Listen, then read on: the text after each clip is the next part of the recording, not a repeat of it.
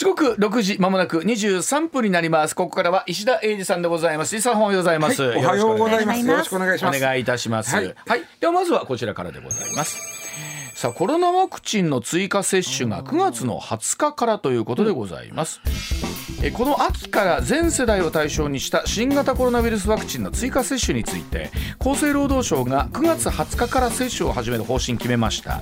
現在流行の主流となっているオミクロン株の亜系統であります XBB に対応するワクチンを使うことになるということなんですが新型コロナが感染法上の5類になって、え昨日8月で3ヶ月ということなんですけれども、え全国の新規感染者が11週連続で増えているということで、えまあ、今後の対応含めてどうなっていくのかというところでございます。あの、何回受けた？僕は3回までだった3回だったかな。はい私も三回ですね。僕はあの、ほら。アプリあるやん。はいコロナ接種アプリ、はいあの、あれ見せんと、なんか。安なれへんって旅行が。うんうん で、それだけのために受け。ね。いや私も本当そんなためだけに受けました。そうでしょ、はいで、5回受けてました、僕。ああそうですか。去年の暮れっていうか12月に5回目受けて、んでその後来たんですよ、はがきっていうかはい。封筒は。封筒がね。追加接種ね。でとかあれは6回目やけどあれはまあもうええかなと何しようかな思ってるうちに、うん。えーおまだそれやってるはずなんですけど、ん。えっともう次がね、ん。もう次の用意がされているということですこれ。はい、うん。7回目ならもしこれ受けたら。はあ、あのうちの両親なんかはうん。高齢なんで、うん。なんかまあ売ってないと不安になるからなのかな確かにまああのまあ僕も全部把握してるわけじゃないけど、うん。えーそれなりには売ってるみたいですけど。あね。のー今回もねだから5類になってるから努力義務も何もなくてさこういう人は受けてくださいねということやと思うんですけど、7回目のこのワクチンなんで受ければ7回目になるんですけど、えーまたファイザーとモデルナなんですけどね、はい。まだ承認されてません。えっ、と、そうなんですね。日本のやつ、えあーはい、あのこの新しい7回目の分は、あれ、はい。1回1回そのももちろん株が違うんで。ね、で非常にまあ早いですけどね。1回目通ってたら2回目3回目って基本一緒なんで、うんうん。早いんですけどまだ承認されてないんですけども、えーおそらくうー先月承認申請してるんでもう8月くらいにはあもうそうかそうか。なるほど。そういうことですね。承認されて、はい。うん。で、えーっと一応政府としてはファイザーに2000万回分。うん。モデルナに500回万500万回分合わせて2500回分は、えーなんていう予約、うん。してるあ買った状態なんですね。2500万回うんうん。購入予約かな、はい。した状態なんですよね。でこれあの5回目から6回目で6回目春この春やったんですけど、これはまあどっちかというと、えー、65歳以上の方と、えーまあ、持病のある方、はいはい。ということやったんですけど、はい。今回はまた新たに対象がまたそれがなくなって一応全部なってるんですよ。うん。うん、で気になる方は、まあ、受けてくださいねということなんですけども、ん。えー今がねこれ5月8日から今やってる分なんですよ今は、6回目。うん。もうどうしようかな。もう自分で分からなくなってくるよ分からなくなってきますね。そうでしょうね。うんまあ、特にどうでしょうね、まあ、もちろん基礎疾患の割の方とか高齢の方とかってそのあたりデリケートにチェックしてる方もいらっしゃるかもしれませんが、もしかしたらそれ以外の世代の方っていうのはあきま来てましたかいねという方もいらっしゃるかもしれませんしね、でこれ基礎疾患のある方なんで、うん。その受けてくださいねなんで、基礎疾患のあるなしで別に行政が把握してるわけちゃうからね。だからとりあえず全員に来るわけですよ。ん。全員来てまあそういう人は受けてくださいねっていううまあ立て付けになるんですけども、今はねこの5月8日からやってるこれ6回目分か、ん。これがオミクロン株の B4 あごめん BA4 と BA5 か。に対応してるんですけど、で、えーこれを受けた人は今6回受けたことになります、で7回目はこれも全然 XBB っていうねこれまた何回わからんなこれ、でね要はねワクチンが開発されるでそうするとウイルスってやっぱり生き物ですから、はい。うんこれはもうこいつから逃げなあかんと思うわけじゃん、うんうんで形変えて逃げよるわけ、はいはい。でそのワクチンができるウイルスが形変えよるワクチンができるウイルスが形変えよるってこのどんどんこの短くなっていく、うんうんうんうん。だからどんどん新しいの作っていかなあかんという状はいはい。況なんですけどね、で今ね大体今言われてるのはあ新しく、まあ、生まれなんていうかな形を変えよったウイルスに対してん。ワクチンができます、ん。でこれを打つと、半年くらいはん。予防効果があるんだよね、あー。はい。半年経つとも予防効果はなくなります、ほぼ、うんただまああの重症予防にはなる。で、うん。まあ、そういう高齢者の方とか基礎疾患の方は受けてねということで、まあ元気なね若い人はもう別にそこまで受けんでいいかなというのも分からんでもない。うん。うん。でで今回も一応あの年度内はただです。うん。お金は予防接かかる。種お金は発生しません。はい。はい、あの希望者はただどうなんやろねあの僕6回目受けた人の話をちょっと聞いたんやけど、もうなんかやってくれるとこが少なくなったあーなる場ほど。所が、うん。なるほど。ねいわゆるもう大規模接種会場みたいなのもないあれもないやんか。であとは病院に行くんですよね。で、えー例えば5回目までやってたとこがもう受ける人も少なくなってきて、もうやってませんねんとこ。そういうケースもあるんですうんよね、あるのよ。そうするとあのーまあ前言ってたとこでまた探さなあかんやんか、ん。まあ、ホームページ見れりゃええけど、ん。ちょっとうちの、まあ、なかなかまあねねそういうの親世代だったら。お得意でない方もいらっしゃいますから、うん聞かないかんから、まあ、その辺が問題あるけど、まあまあ今回も一応無料です、そしてあの、えーまあ同じですね。5類になったんで、まあ、その気になる人は受けてくださいということなんです。で重症予防効果は期待できますよと言っているということです、でここから先ちょっとねあのーまあ実はコロナワクチンによる健康被害って当然出てるわけですよ、うん。で僕も知り合い2人健康被害出たんうん。でそれ見てるとねやっぱしね一人は心臓止まったんでね、ええ。ええ、そら。戻ってきてますか、うん。あのね大丈夫ですか？しんどい。ん。しんどなって救急車呼んだんですよ、ん。で救急車の中で心臓止まったから総裁されたはあ、で今お元気？やっぱ元気は元気なんですけどやっぱしあの昔ほども元気じゃないというかやっぱり気ぃつこてうん。あの階段登るよりが怖い。って言ってそのん。一戸建てもあんねんけどその近くのアパート借りてつまり階段登るよりせんでええよあー旦那さんはそのまま一戸建てに住んで自分は階段登るよりせんでええよそれは大変ですね、まあ、日常生活それ別にあの普通に暮らしてはるんやけどね、まあ、そういうあと一人はめちゃくちゃジンマシンが出てびっくりした。死ぬかと思った。とそのひおっちゃんも一人暮らしなんで、ん。とりあえずあの鍵開けて寝たとああなんかあった時に。なんかあったら。あの入来てもらわなあかんから。はい助けてもらわなあかん。ものすごいジンマシンでもうあのお医者さんから「あなたはもう受けへん方がよろし」と。ああ言われてる、まあ、ただこれ2人とも健康被害はあったけどもその救済制度に、えーまあ、えーね、乗らなあかんやなと、はい。重い後遺症残ってるとかいうことではないんで、まあええんですけど実はね、えっと、7月31日時点で、うんこのコロナワクチンを受けて、ん。えーその後副反応の疑いで亡くなった人とか、はい、えー重いこう障害が残っちゃったとか、はい。でそれをまあ国が保障する制度があるじゃないですか、要はワクチンにはその制度があるわけです。はい、全てのワクチンに対してその制度があるわけね、国のね。うん。でこれコロナワクチンで今まで認定された数が3586件、うん。これ7月末はい。時点で。はい。で過去45年間うんあらゆるワクチン、例えば、M、あ MMR とか BCG とかうん。日本脳炎とか、ん。ありとあらゆるワクチンでこういう救済制度を適用された人が3522件で、並んでるじゃないですか。つまりね抜いたんですよ。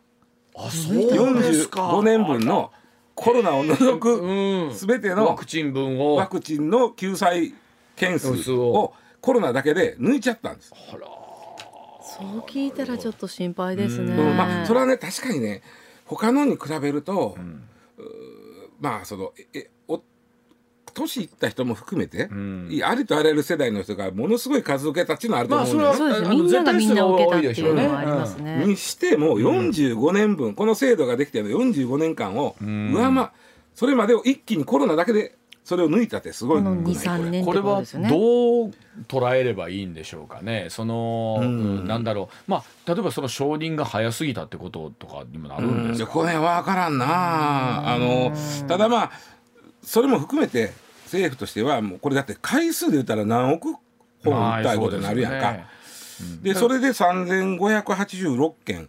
例えば何億回受けたんやろな、俺俺一人で5回受けてるわけ、はいはいはい。今ね。そうということは、まあ、5億とは言わんけど4億やそこらは回まあ数そうでしょうね。受けたでしょのの中のその3586 3586をどうまあそのどう見るかね割合として割合としてどう見るかってことですよね。ただなこれなあのー実はこのいろいろこれ今回こんだけ救済制度の認定数が増えたことで見えてきたことがあってね、ん。一つはこのに救済制度なんやけど、申請から認定までめちゃくちゃ時間かかるなっていうのが分かった。うん。今回ね、あのー、45年分を抜いて3586件や言いましたけど、残りまだ4200件ほどが審議されてない。です。あまたさらに増えうん。る4200件は残ってて、えっとね申請の申請がね8388あってうん。そのうち3586が認定された言うから、あということは申請の半分くらいかと思ったら、ほとんどまだ審議されてないから、審議された分はほとんど認定されてるということです。あよ。ー。なるほど。うん。半分に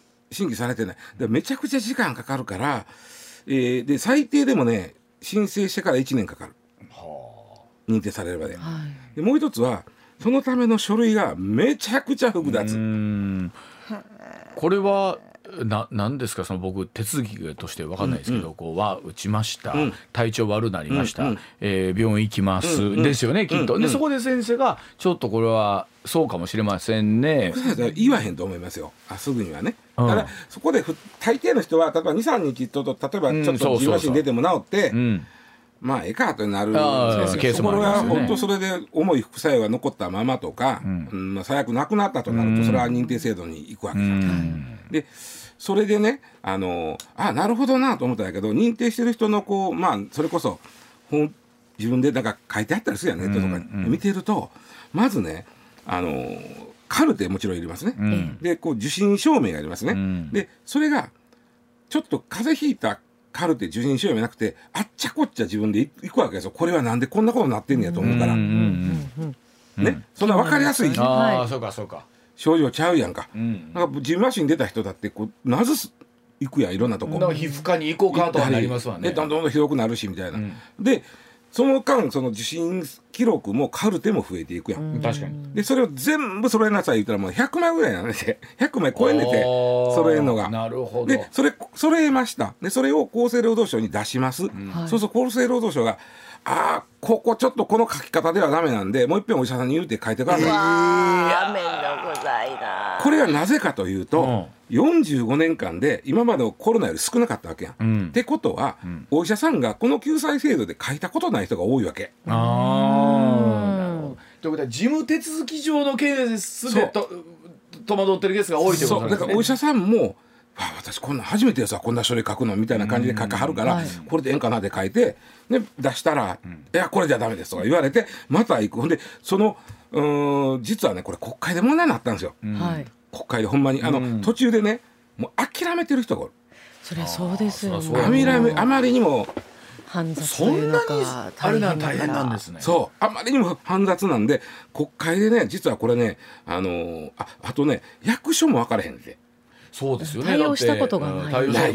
それはまああのそれはそうやろ、45年分は今一気に来とるわけやから、そしたら役所の人も「すいませんこれちょっと、ま、ま待ってください」と、国に聞きますんで、ん。ご連絡させてもらいますんでちょっと待っててください」って。でこれまた国がなかなか言うてけえへん、ね。うん。待つ、言うてきた書く持っていくまたちゃう言われるほら一年かかりますわ。せせやね、うん。ん、せやねん。途中で心折れちゃう折れるっていうかね、はい。国会で問題になったのはまあそれはもうしょうがないかも部分もあるやんかその慣れてへんということではね。だけどそのちゃんちゃんとせんとこれ本当に心折れて途中でやめてる人がいっぱいいるんちゃうかと。でそれでいて症状が悪化してうん最悪命をみたいなケースになってると何のこっちゃねんになりますもんね。ほんまにしんどいなということででこれは国会で問題だったけどここはまあなんせね45年分上回ったというけどまだそのおまだ審査が半分済んでへんというのがすごいこれ。これいつも思うんですけどそのつい一素人ながらに、ねなっちゃいますけどね、うんうん。その手のものっていうのは、うん。簡略化はできないんですかやっぱり。ないでしょうね。だからこんなに大量に出るということをまず想まあ定してへん想定してないのがあると思うね。であの何にしてもそうですね。簡略化するとね、ん。ベリあの確かに楽なんですけどその分何かあった時の例えばその保障、まあ、特に医療関係とかなんかそうですよね。だから今45年分で45年間でこのコロナという一つの病気の一つ分の、えー申請とのは半分しかないわけやから、それは閣僚も多少あったところで対応できたんやと思うね、うんこんだけの数申請するとやっぱり対応できへん、う。ん。あともう一つちょっと最後に言いたいのはあの日本のワクチンできました。あそうですよね。第一三共さんが、うん。で作ってこの2日あー、承認されました。で面白いのが、えーこの第一三共さんのワクチンは初期の株に対応しております、うん。つまりオミクロンでもない。A とか B とか言うとかあそうそうそう、であのオミクロンの前。うん、ね。だからかなり初期の頃のもうだから。もうとうに俺になっとる。そんなもんこの世から、うんうんでなので第一三共さんとしては作りましたけどもうあのああのあまあ認められましたけど、えー、と売りません。あそうなんですか？そうなんだよ。だって買え買えへんでしょって。おう。うん。え？ここまでの努力は何だったんだろうって思ってしまいますけど。ただ僕もねそれ、ん。何だったんやろほんだら別に承認しそうそう。な何のために承認せんと。思うけど、実はこれあのワクチン業界でいうとそれはとある当たり前のことで、実はあのあそこもね mRNA というあのファイザーとかモデルナの、今やってる、あのどう言ったらいいかな、型その、ん。ウイルスの型だけ取って、はいはいはい。あのそれをん。ワクチンにするというパターンなんですよ。でその同じパターンなんですけどあのモデルナファイザーよりねちょっと優れてるらしいね。それは何かってあのモデルナファイザーってすっごい冷たいところで保存せなあかんかったやんか。ああ私そうでした。あね。はい。でこれ第一三期のやつは冷蔵庫で保存できる。あらほんなちょっと保管とか保存がある話です。でも例えばねあとはあのまああとそれ以外にもあの、えー、マクチほこれはね比べて同じ量を作るでも早くできるっていうなんかのあんねんけど、でももう対応が終わってるうん。方なんで、うん。もう作りませんと、ん。でこれどうこれどうやなと思ったら実は第一三共がややったことっていうのは mRNA ワクチンの国産のワクチンの土台ができて、はいはいはいそういうことでですね。土台が認められたっていうことが大きくて、あとはその上上書きの上書きが変わっていくのはどんどん対応できるらしいですよ。だから土台から始まるってそうそうそうだそうそう。からベースを作っとかんことにはその次にいけないのよ。で土台を認められてるっていうことはその上のを剥がして次のをペタッと貼るという、まあイメージイメージで言うとイメージで言うとそういう作業はとっても時間的に短縮できるんで、だから XBB なりこの後出てくるそう。未知のそう。あ亜種に対して。もしくはその、まあ mRNA っていうその技術を、まあ別にファイザーモデルナに頼らんでもできたということは、また全然病気がね、ん。違う病気が、えー人類を襲っていた時に、えー第一三共さん頑張る。まあよくやっぱりそれで言うと、まあ、今後どんなウイルスが来るか分かんないですけど、国産というと我々もちょっと安心するところもありますそうしね。そうそうそうあねのあのき資金の流出みたいなところも違いやっぱりますしさっき言ったように、あのこの国産のやつは普通の冷蔵庫で保存できるというちょっとずつやっぱり改良されていってる、出るっていうとこはあるんだよね。ねまあ本当今後のことを見据えてというところなんそうそうそううでしょねだからこれはまあ、出荷はせえへんけどそれ認められて、えーよかったやんっていうのが普通の反応らしいです わかりました。はい、では6時40分続いてこちらです。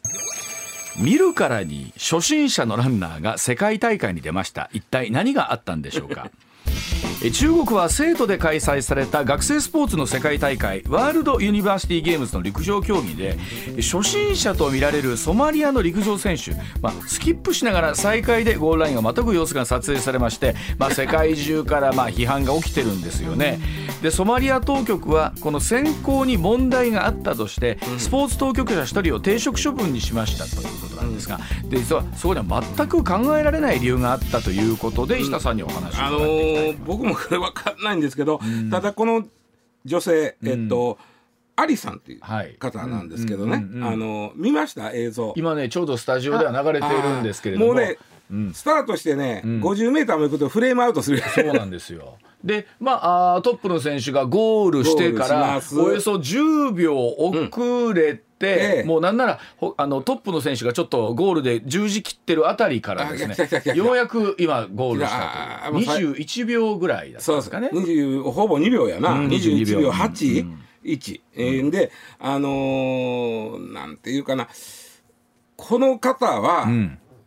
見た目アスリートじゃないよね。少なくとも陸上の。あのうんあのお体を追い込んで仕上げてきましたっていう感じではないですよね。どっちかというとあのもし筋肉でできてるんであれば体が、ん。体型的には筋肉であれば投擲ならわかる、そうですね。投擲種目とか。うん。でも少なくとも短距離ランナーのうん。うん体ではないなとははいそうですね。思うんですけども、うん。うん。ちなみにこの21秒81、どれくらいの記録かと、うん。はい。あなた方は何秒で走りますか？100m を僕今だったらどうですか？そんなの覚えてるな。1415秒？それは無理やろ。無理？君ら無理やろ。無理ですか？1415秒ってそんなもん。無理かな？お同じぐらいな気がします。同じぐらいな気がします。10アリさん20秒ぐもらい？うちょっと1718秒？早いんちゃうかな。早い。松川は。ちなみに、えーっと7歳の女の子うん。の平均 100m 走の平均タイムが21秒78なんで、うんこの人より0.03秒早い。なるほど。うん。7歳やで、1年生やで、小学校、うんおだからだから 50m10 秒でだいぶ遅いやん。おそうですね。うん。なその場合でこの20年になったらもうそんなもんな気がするな。まあ僕イメージで言うとなんか10秒前後で走りそうなイメージがあるんですけどねイメージやろ？は。いイメージは。イメージで。え50走れてる。はいはい。ほんでまあ小学校の1年生ぐらいのタイムで走ったわけですよね。で、あのーちなみに小学校5年生の記録は13秒3です。うん。小学校年生13秒3 これ早いね。そうだ。まあ、言うわ。でね、このアリさんという方、面白いのがね、この、フェイスブックに、今、はい。フェイスブックへんのか？うん。えー X X に投稿してはんねん自分で、はい。これが面白い。読んでたらね、私は大学スポーツ連盟の選考会でちゃんと選ばれたんです、ね。うんうん。そしてただ、ただ残念なことながらレースに行く前に怪我をしてしまいましああそうか。ね。そうか。うん。たででもその前せっかく選ばれといて、怪我したから言って出えへんのかやと、うん。っていう怒られるのが嫌で怪我を押してえー出場しました、うん。えー私は国を代表できたことに非常に満足しております、うん。来年は他の大会にも出場したいです。ああなるほど。なかなかのメメン強メンタルでございますよ。うん。うん。うん。で、えーこれを受けてソマリアの,、ん。あのスポーツ大臣うん。が、あのーアリさんと、うん。えーソマリアに大学スポーツ連盟というものは存在しません。ええへえあんたは一体どこの 推薦を受けたんだ？はい。おね？うんあと彼女はうん。ランナーうん。はもちろんスポーツ選手でもない。え？あスポーツ選手でもないんですか？で、だからスポーツ大臣が言うてんの。うん。はい。ほななんだなんで出たんですか？何のために出た？もう国際舞台でこのでこれ言われてんのが、うん。このソマリア陸上競技連盟というところがありまして、うんうんうんここの会長さんダヒルさんという方が、ん。職権乱用をしまして、うん。縁故でこの人を生かしたんちゃうかと、うん。しかもこの人はスポーツ経験がない。うん。えっと大臣もですか？じゃなくてそのあのアリセン行った人が、はい。うん。いスポーツ経験がないこのアリさんを、うんえあの言うたらコネでコネでうん。えー中国の生徒まで生かし ちょてっと待って。ちょっとまあ旅行しといでと。あ言うて生かして旅行でちょっと走っといてぐらいの。うん。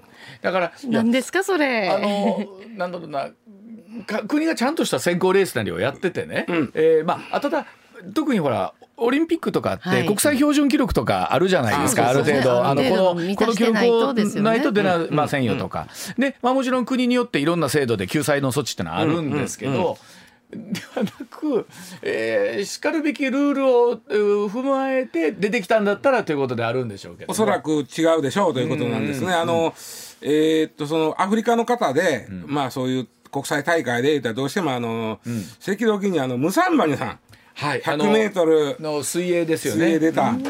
で、あの方はあの水泳やったことないのに、はい。お前出ろ言われて出て、はい100メーターほぼは最後の方溺れかけてたという。そうでしたでもみんなね、頑張れ頑張れって。拍手で。あの人はだって25メートルプールで、はあじゃあ50メータープールか。初めて見たんですよ。みたいですね。あのあの、はい。あの日。うん。それまではホテルの17メータープールでしか泳いでこなかった、んうん。だからみんな頑張れ頑張れって最後まで頑張ったようやった言うて、ん。言ったけどちょっとちゃうよな今回、何が違うんですかっていうのおそらくコネで来てるということ言われてる。それはだから、同じ国の、おソマリアのオリンピック委員会があいつはコネで生かして戻るって言われてる。からそうですよねだから、えーそれで言うといや考えたら、それはあの誰しも参加する権利はあってうんぬんでといった時に何が問題なのかなと結局そこなんですね。そうなんですよね、うん。でしかもその本人がその遊んでるという でねあのソマリアという国場所は分かりますかね？アフリカの角と言いまして、はいあの紅の海紅海ん。に面してますよね。ん。で、えーまあ、む向かいと言いますかサウジアラビアというかその、まあね、あの紅海のちょっとアフリカのつ一番だか。ら東側、はい。はい。あれだソマリアってね海岸線でいうとアフリカで一番長いんですってあれ。ああそうあの国は。うん。でここはなあのどんな国かと言いますともともとあのそうだね今から30年くらい前かに内戦が起きた。はい。はい。でもう国土が大分裂したんですけども、あのエチオピアの支援を受けたあの暫定政権がそう首都を制圧するんですよ。ででもやっぱりそれでも内戦こんな政権見てもへんで内戦がガンガンガンガン続いて、今もほぼ無政府状態。で危ない国必ず入ってます。そうですよね。行ったらあかん国に行ったらあのはいねでその無政府状態なんでめちゃくちゃ汚職がはびこってる。うんあのーあそこで例えば自衛隊も行ってますよ。うんだけどそら行って暖房宅のために活動してある豊かって、ん。向こうの人間は納得しおれへんね、うん。んやっぱり有力者に挨拶行かなあかん。うん。でそれなりのことせなあかん、うん。うん。だからもう完全にもう聞いてない統治が聞いてないんですよね。そうそう無政府状態。無政府状態ですね。であのー NGO 国際 NGO のトランスアえトランスペアレンシーやったか、っていうとこがその国際お食堂指数っていうのをやってるんですよ。あ。国際お食堂ランキング。はい。180カ国、でこのソマリアはワースト3に必ず入ってます。ーもっと言うともっとひどいところもあるってことですか？いやあるあるけどここはワースト1になることが多いです。なるほまあ4位いったとこはあります。うん。であのそうやな。どあれ石田さん無政府状態っていうのは、うんうん。自分でこうピンとこないんですけど、うんうんどういう状態になだから警ってるんですか、ね、察軍隊が機能してんっていうことですよ、ね。あ警察軍隊機能しない、ああつまりあの持ってたら、銃で突きつけられるんだけど撃たれて取られるとかでしょ、うん。で例えば仕事働くうん。働くだって生きていかなあかんじゃないですか、うん。何らかの形で。でも働いてもまともにこうなんだろう報酬みたいなものとこうどういうような状況なんですかだからねね。取っても取られるあの取られる？それを自分が稼いでも取られるってだから税の仕組みとかももうむちゃくちゃ。むちゃくちゃでしょ。人口きっと1400万人なんですよ。日本の倍ほどの国土で1400万人なんですけど、はい。700万人が、うん。とにかくなんか援助してもらわんと死んでまう。半分やで。水とか食料とか。でよくあのアフリカの男のあのお子さんでその食べ物がなくてこんな細なってもうて、あありますあります。あれ大体ソマリアやこれってまあそれこそおっしゃるように、うん。その世界がいろんな手を差し伸べようとしても、うん。えーその政府がもうじ機能してなければどうしようもないおっしゃる通り。あのだからまあ国連も一生懸命頑張っていろんな国が援助しようとするんですよ、食料とか水を運ぼうとするんだけど、運ぶ途中でやられるわけよ。だから結局届かないわけでしょ。そうそうそうそうそうそう。それでいてこの陸上選手なる人が出てくるというかこの方は相当な有力者の、そういうことなんです。ということでしかも、ソマリアという国もアフリカの国はそうなんですけど女性の地位がめちゃくちゃ低い。ああ確かに。あのーソマリアのね女の人のほぼ全員は、ちょっと女の人の前なんですけど女性の性器を切除してます。うわ切除。するんですよ。あのーそそういう制度があって。まああのーなんていうかな、まあ、これちょっと女性の前なんですけども、結婚前の女性が自発的に性的な快感を目覚めないように、はだから子供の頃にするんですよ。もう小学校入るぐらい前に。取っちゃうの。あの子供を作るとこは取らないよ、うん、切除しちゃう。なるほどうん。まあそういうことが、えー普通に行われてるということ。あとそのめちゃくちゃ貧しいんで女性は教育を受け入れてません。というのはそんな間があったら子供育てろ畑せえって言われるわけですよ。ということはそれで出てくるということは相当なやっぱり有力者の。そうなんです。そのソマリアの現状を考えたら職権で乱用でいったってしかもなんかまあ見たらその栄養も足りてはる感じやし、まあ。それはええことないけども、はい。あのでまあ言ったら物見るさんで中国まで行かしてもらえるね。女性となると。まあ、ただもっと言うとソマリアの人はこの人が言ってるってことすら知らないんじゃないかなそうかもしれんと思いますよね。知このってんのはその政府の上の方の人だけだけであんなもん国の恥や言うて、うん。だから生かしたやつは首やとかやってるわけですけどほとんどこの人反対をする気力すら起こってないのかなという気もします。ねもうねあとねウクライナもね、はい。それで食料品の値段が上がったりウクライナに今世間目向いちゃってるんでソマリアが困ってるってことを忘れられがちなのねそういう中ではあのこのニュースで、んこんな突っ込むやなくて、ソマリアって大変やでっていうことを、認識することを我々にとっては大事なことかもしれませんね。そうそうそういうこと。ですわかりました。はい、お知らせ挟んでニュース続けてまいります。上泉雄一のエナー MBS ラジオがお送りしています。時刻6時58分になります。続いてこちらです。発表パクチーの味が苦手な都道府県ランキング。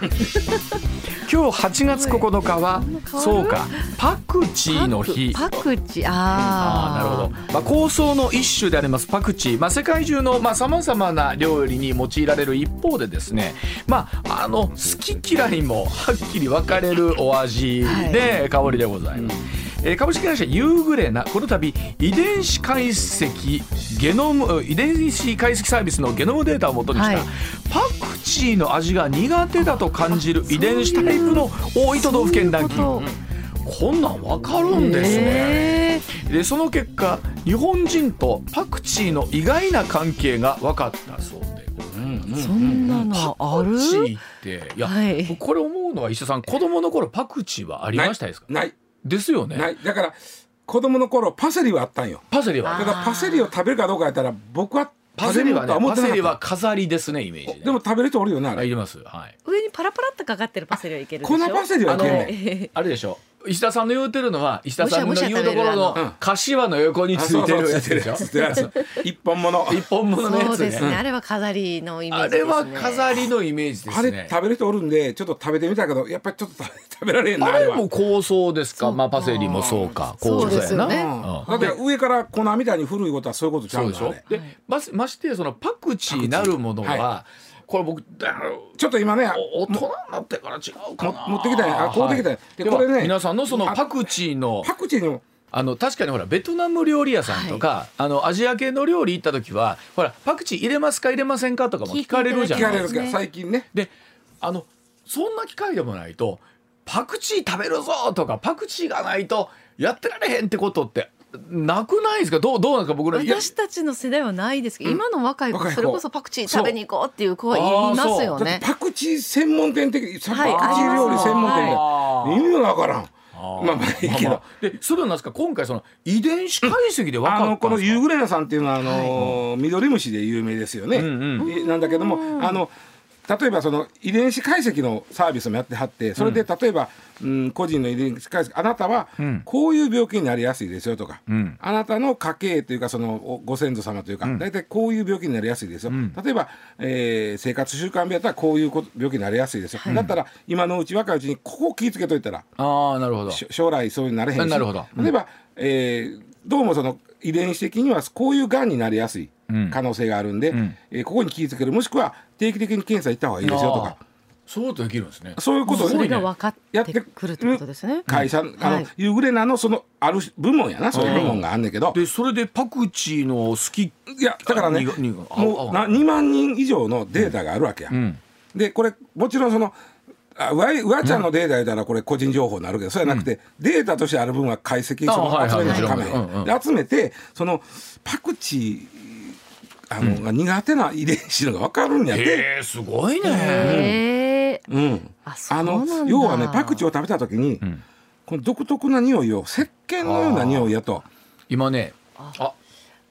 私スタジオに入ってきているのを今、うん。ちょっとちょっと私は苦手なので匂おうと思わなかったですけどもう一回確認します。割とでもこれはあのいやこれソフトやな。そうあのでもあ言われたらこれ石鹸っぽいって言ったら石鹸です。ああ石鹸って言われたらそうですけどあのほら噛んだ後の独特のそうそうそうそうそう。なななんやろなこの香りは、うんうん。あのなんかでもねあのアジア系の料理の時とかにあ僕あっても全然いいな。あでもこれで笑ったら僕らは あのパクチーハラスメントですよ。パクハラ？パクハラですよ。今ねあのあまり香りがしないなと思ってちょっとそう茎のとこわかるわかるポキッと折った瞬間の香りが、僕も香りが私はせえな苦手です。香りがせえなって茎をポキッと折って鼻につけて鼻についてしもてずっもうと今鼻のまで石田さんもダメ？離れない。石田さんも苦手？松川ほどやないけど僕別にあのあのなんだろうなえっともう何を置いても好きではないですけど、ベトナム料理とか食べに行ったらあのあった方があった方方がうまいかなとは思いますいやもうね。本当好きな人はもう山盛り食べるじゃないですか。私はもう本当にそれこそ聞かれない時代があったので、うんハイスープとかに入った時にはもうはあ外れを引いたなと思もうその料理すら食べられなくなっあちゃいます。もう全然ダメです、うんはい。だから多分遺伝子を調べると松川博子の遺伝子はこれ苦手な遺伝子。もう苦手なもう分かりやすい、はい。もう出るんや、はい。これでね日本人が、まあ、苦手か苦手でないかに分けると、苦手な人、えつまり苦手。そ。の石鹸のように感じる遺伝子を持っている人の割合が、日本人は53%、まあ、52.9もうじゃあやっぱりあほんなら半分結構ダメな人の方が多いんだ。ちょっと多い。でも逆に言ったら半分弱は食べられる。平気、だから美味しいあのなんなら専門店にも行きたいぐらいのイメージですよね。美味しいかどうかは別にして苦手じゃなくて、まあ、体に良さげやから食うとこがみたいな。うん。私あかんでな。都道府県別に今回やってるのが面白い。はい、一番苦手な人が多いのは、えーなんと福井県、じゃあ藤林苦手なんや。藤。林さんどうなんだろあの58.8やからほぼ6割。これなんですか？遺伝子ふ福井県の人は、分かれただね。はあただただ変なんが、ん得意平気な人が一番多いのは石川県なんですよ。隣や。隣やないう。地域じゃない気もするな。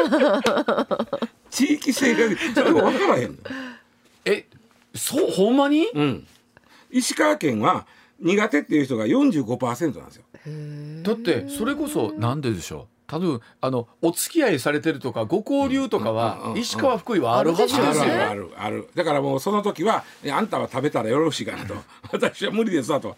いや別にこれ食べなあかんもんでもたまあね、であのちなみに、ん。えっと苦手なとこ上から言っていくと、苦手なとこね、ん。福井熊本三重、ん。そして以下、ん。和歌山群馬うん。沖縄滋賀山梨神奈川兵庫と続いて、ん。実はん。大阪がちょうど平均、ああそう。大阪真ん中。真ん中。へえ。で大阪23位。近畿はん。苦手っぽいな。近畿苦手っぽい。そうですね。うん。うん。和歌山滋賀兵庫はほんまですね。10位以内に入ってきてますからね。奈良の人が比較的平気かなみたいな。あのパクチーについてそんなに真剣に考えたことがなかったんで面白いのがここのユーグレナさんがね、世界の人種でやったんよ。のそしたらにあの苦手なのがアフリカの人やねんて。アフリカの人苦手なの苦手なんやって。構造めっちゃ入ってるイメージですけどね アフリカのその次にに苦手なのが、アジアでも東側日本とか台湾とか韓国とか。でもなんかアジア料理に好きなのがだからアジアの南側はまだ得意なんです。なでも東に行くと苦手なんやで。もやっぱ面苦白いね。手な人はいるってことですね。だから石川なんだっけ？えーっと,、えっとあとえっと福井が福井隣り合わせてそ最も得意と苦手が。苦手だからが東アジアと南アジアでもそうで得意不得意があるんですね、で大分は得意で熊本は苦手みたいな。あの何人生でパクチーについてこんなにちゃんと考えたことは初めてですけれども、えっと、ニュースの肝とするとどうですか？遺伝子解析で味の好みまで分かるということです。そして今日が8月9日がパクチーの日であるというの日だそうでございます。ことでございます。はい上泉雄一のエナー MBS ラジオがお送りしています。ツッコミニュースランキング。時事問題から芸能スポーツまで突っ込まずにはいられない注目ニュースを独自ランキングで紹介、はい。ランキングを紹介する前にまずは芸能スポーツです、はい。プロ野球セ・リーグ巨人対阪神は阪神のルーキー森下選手のツーランホームランやん。小刻みな継投、さらにリクエスト成功などにより6対7で逃げ切りました。うんパ・リーグのオリックスは山本由伸投手のリーグトップ11勝となる好投で、ねえ2位ロッテとの直接対決を制し貯金を21にまた今季最大6ゲーム差に広げましたあ特にタイガースは昨日のゲーム取ったのは大きいですよね。ねいやこれ本当に今年は、はいまこれは本当にあのあれと、はいそしていわゆる関西ダービーというのが、うんありえ本当にね本当にありえるんじゃないかと。楽しみですよ。はい。続いてビデオリサーチは8日23年上半期の CM 露出タレント1位はうん。15万9690秒の綾瀬はるかさんと発表しました見ない日はないね。そうはい。ですね、また CM 起用者数1位は19社の川口春奈さんと発表しましたあの綾瀬はるかさんのね露出ももちろんすごいんですけど、川口春奈さんの19社 CM 提携してるってことはもう勝手に商品触れないですよ。何触ってももう、えっと本当だ飲料だったらここのブランド、えー衣装だったらここメイクだったらここもうねそうですねもう大変よ。それはそれでそうよ。そうよ19社やったらもう勝手にもうどこどこがいいとかそうんなもん。ね。ね。いやそれだけもあの川口春奈さんを使いたいというイメージ。でしょうね。ね。そりゃそうだ、はい。それではニュースランキング。まずは第5位台風6号は明日にかけて九州の西の海上を北上する見込みです。奄美地方や九州南部では今日の夜にかけて九州北部地方では10日午前中にかけて線状降水帯が発生し、はい。大雨災害の危険度が急激に高まる恐れがあります、うん。厳重に警戒してください。とにかく時速15キロという非常にゆっくりとした台風ですからそれ分ね被害がまあ多くなり大きくなりますんでね引き続きご注意ください。はい。続いて第4位ワシントン・ポストによりますと2020年秋に日本の防衛省内の機密性が最も高いコンピューターシステムに中国軍のハッカーが侵入していたことをアメリカ国家安全保障局が把握したということです、はい。事態を伝えられた日本政府は対応を取ったものの十分ではなく日米防衛当局間の情報共有の支障となる可能性があるとしています。これアメリカの、まあ、記事によりますと相当な事案だったということだったそうなんですがこういうのを見るとやっぱりねこういった部分の安全保障ってのはとても大事だなって改めて感じますよね。ね。うん。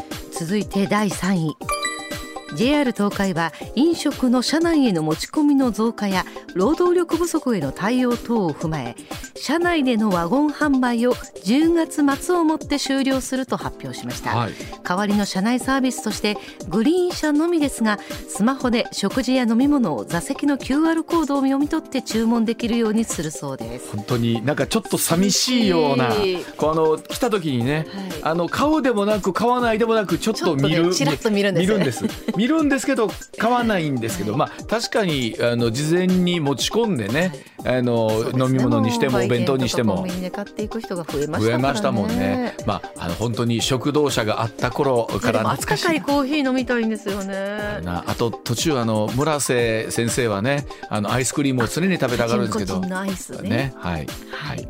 はい。続いては第2位河野デジタル省は8日マイナンバーカードに関する総点検の中間報告を発表、マイナカードと健康保険証を一体化したマイナ保険証では新たに1069件の紐付け誤りが判明しました。